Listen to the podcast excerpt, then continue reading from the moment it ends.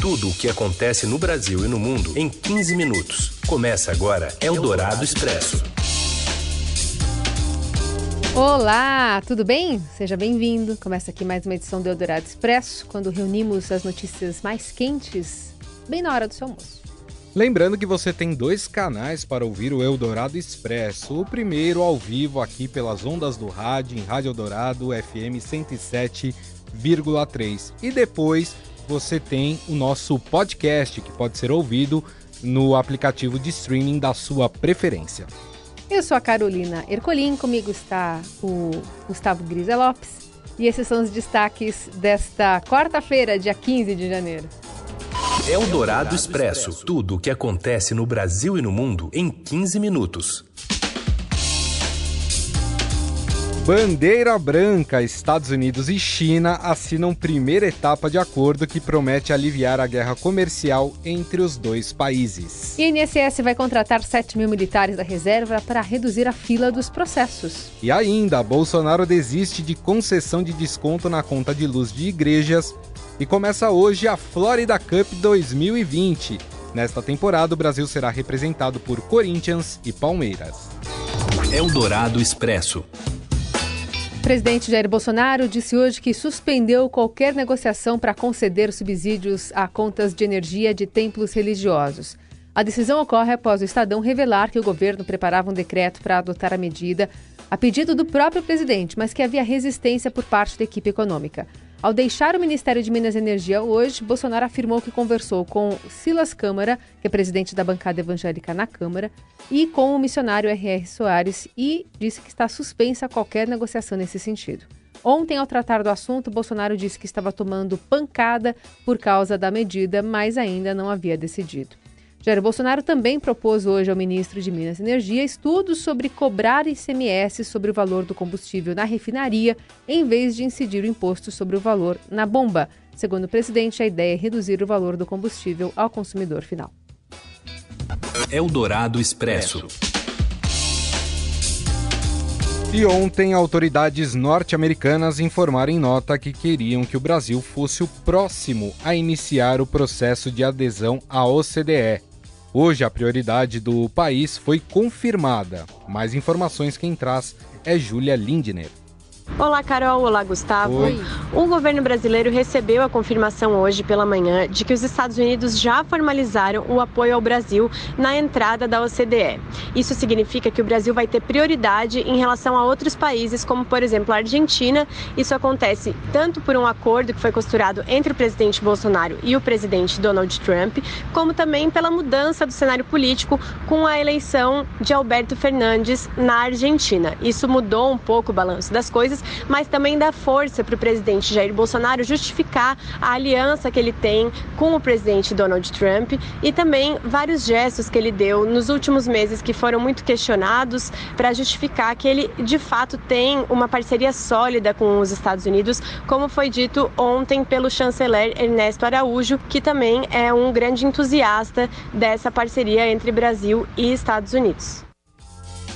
E o colunista da Rádio Eldorado, Roberto Godoy, comentou a decisão dos Estados Unidos, dizendo que essa foi uma forma de recompensar o Brasil. É como se tivéssemos recebido, é, recebemos um prêmio ter, pelo nosso bom comportamento do ponto de vista da política externa é, dos países alinhados com os Estados Unidos. Ou seja, a, a gente está comprometendo nesse momento negócios da ordem 2,2 até 4 bilhões de dólares, o que torna o Irã nosso quarto cliente. Nós estamos colocando tudo isso em risco, tomando uma atitude que diplomaticamente não dá para dizer nem que é sutil, é muito clara. Estamos alinhados com o governo americano. E o governo americano meio que está compensando essa atitude, nos colocando na fila, na cabeça da fila para a Organização do Comércio. Eldorado Expresso. Bandeira branca e todas as atenções voltadas para Washington, porque Estados Unidos e China assinam hoje a primeira etapa de um acordo que promete aliviar a guerra comercial entre os dois países. Foram 18 meses de conflitos tarifários. A medida, que só será formalizada na Casa Branca entre Trump e o premier chinês Liu He, busca aumentar as compras chinesas de produtos manufaturados, agrícolas, energia e serviços dos Estados Unidos. Ainda assim, serão mantidas tarifas sobre cerca de 370 bilhões de dólares em importações da China por ano. O economista de aliás, o economista aqui da Rádio Dourado, Gustavo Loyola, comenta esse acordo. Isso é, uma, é, um, é um, tratado importante, é uma, um momento de distensão da relação entre Estados Unidos e China. Evidentemente, isso não encerra a guerra comercial, eu acho que não encerra essa postura protecionista do governo Trump, não significa que os problemas estejam resolvidos, mas distensiona o ambiente e, e isso já tem, vamos dizer assim, tido repercussões positivas sobre os mercados financeiros globais. Eu acho que, é, de fato, é, pelo menos aí até mais um, meados desse ano, eu acho que a situação se tranquiliza um pouco mais. Né? Eldorado Expresso. E pela primeira vez desde que o acordo nuclear com o Irã foi assinado em 2015, o Reino Unido, França e Alemanha ameaçam retomar a imposição de sanções contra Teherã. O ultimato pressiona o país deixar o processo de enriquecimento de urânio. Enquanto isso, a pressão também nas ruas. Manifestantes uh, seguem, aliás, manifestações seguem desde o fim de semana, uh, quando o governo admitiu que abateu o avião ucraniano por acidente. O novo ataque foi registrado em base no Iraque que abriga tropas americanas. Eldorado Expresso. E a gente ainda traz destaques do INSS, porque o governo deve gastar mais de 14 milhões de reais por mês em contratação de militares para reduzir aquela fila né, dos processos do INSS. A repórter Idiana Tomazelli tem as informações. Boa tarde, Carol. Boa tarde, Gustavo. Boa tarde. O governo tarde. anunciou ontem que vai contratar até 7 mil militares da reserva das Forças Armadas para auxiliar no atendimento nas agências do INSS. A intenção é liberar os servidores do próprio órgão que cuida das aposentadorias e pensões para reforçar a análise dos benefícios. A medida faz parte da estratégia do governo para acabar com a fila de 1 milhão 300 mil pedidos em atrasos até o fim de setembro de 2020. Os militares que forem contratados, eles vão se candidatar voluntariamente a essas funções, eles vão receber um adicional de 30% sobre a remuneração.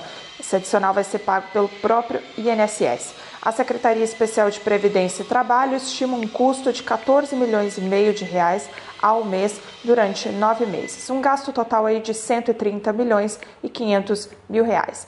O governo também vai realizar perícias médicas em mais de 1.500 servidores do INSS que estão afastados. O objetivo é verificar quem já está apto a retomar as suas atividades. A equipe econômica estima que esse conjunto de medidas estará plenamente implementado em abril deste ano. A partir daí, serão aproximadamente seis meses até conseguir zerar a fila de benefícios atrasados.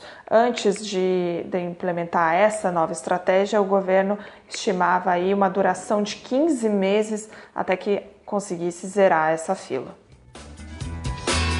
O secretário especial de Previdência e Trabalho, Rogério Marinho, também disse que não há expectativa de que o estoque de processos pendentes seja zerado por completo, mesmo após os nove meses de contratação dos militares. A meta é que os casos não fiquem acumulados, ou seja, né, que o número de novos pedidos seja similar ao número de pedidos concluídos. O estoque não será zerado. Você tem 988 mil pedidos que entram todos os meses, não dá para zerar estoque. O que a gente está dizendo é que a gente pretende que todo mês, até setembro, outubro, a gente tem aí essa, esse número de, de requerimentos da mesma quantidade que nós temos capacidade de processar. É isso que a gente quer. Eldorado Expresso. E uma das medidas prevista na lei anticrime deve ser esticada por mais seis meses pelo STF. Quem traz as informações é Rafael Moraes Moura.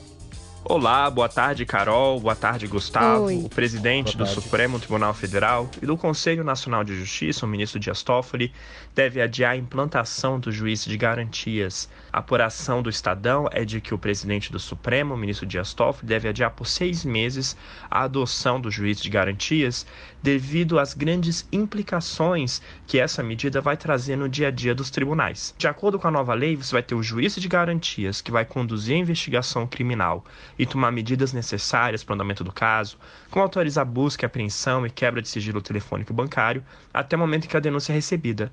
E a partir desse momento do recebimento da denúncia, um outro magistrado, um outro juiz vai acompanhar o caso e dar a sentença, ou seja, cada processo vai ter que ser dividido por dois juízes.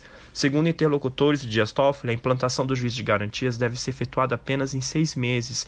Esse é o mesmo prazo que o próprio ministro disse ao Estadão no mês passado ser necessário para um período de transição no sistema judiciário de todo o país. A gente também tem que destacar que o Toffoli deu aval ao presidente Jair Bolsonaro para sancionar o juízo de garantias, fazendo chegar ao Palácio do Planalto que a medida era factível e possível de ser adotada. O pacote anticrime, convém ressaltar, foi enviado por Moura ao Congresso, que acabou desidratando a versão original e incluiu a figura do, do juiz de garantias, que é vista pelo ex-juiz federal da Lava Jato como um empecilho no combate à criminalidade. A decisão do presidente Dias Toffoli deve sair na tarde desta quarta-feira.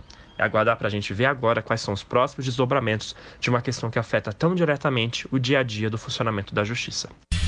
Você ouve Eldorado Expresso.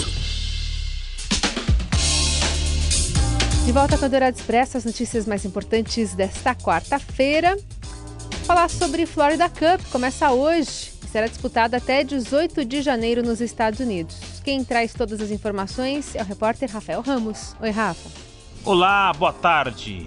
Depois de mais de um mês de férias, enfim, a temporada 2020 começa para os clubes paulistas. Corinthians e Palmeiras estreiam na Florida Cup com treinadores novos. Às 8 da noite, o Corinthians enfrenta o New York City pela Florida Cup, no primeiro jogo do técnico Thiago Nunes. Logo na sequência, também Orlando, nos Estados Unidos, o Palmeiras enfrenta o Atlético Nacional da Colômbia na primeira partida de Vanderlei Luxemburgo no seu retorno ao Palestra Itália. Há uma grande expectativa entre os torcedores para saber como esses dois times vão se comportar na partida de hoje e, lógico, projetar também a temporada 2020. A expectativa é que tanto Corinthians como Palmeiras apresentem o futebol mais ofensivo em comparação a 2019. Eldorado Expresso.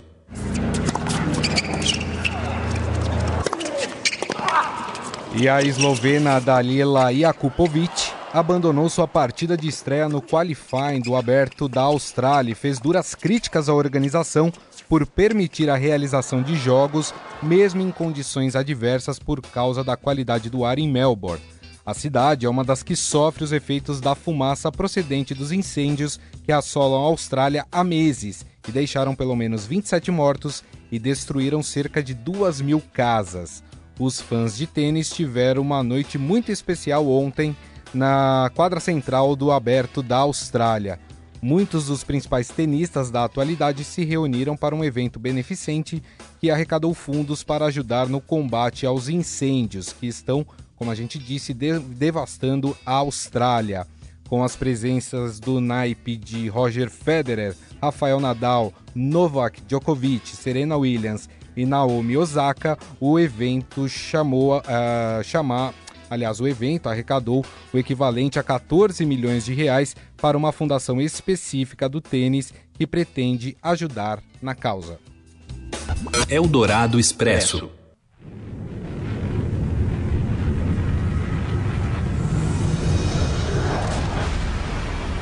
Esse é o som de um meteoro, para quem não identificou. Há 790 mil anos, um meteoro gigante atingiu a Terra e cobrindo 10% do planeta com tectitos, pedaços de vidro preto. E esses artefatos foram encontrados na Ásia, na Austrália e até na Antártida. Mas os especialistas não sabiam até agora onde o impacto poderia ter ocorrido. E segundo um artigo publicado recentemente, a análise geoquímica realizada numa cratera do Planalto de Bolavem revelou que o impacto ocorreu ao sul do Laos. O grupo de pesquisa responsável pelo estudo constatou que o local foi coberto por uma camada de lava vulcânica após a colisão do meteoro, que teria escondido a cratera, né? um buraco na forma de um elipse de 100 metros de profundidade, 13 quilômetros de largura e 17 quilômetros de comprimento. Então, o meteoro caiu há muito tempo E ainda a gente está encontrando vestígios dele agora Achando em esse meteoro meio estranho aí, hein? Meio apocalíptico, né? É, exatamente.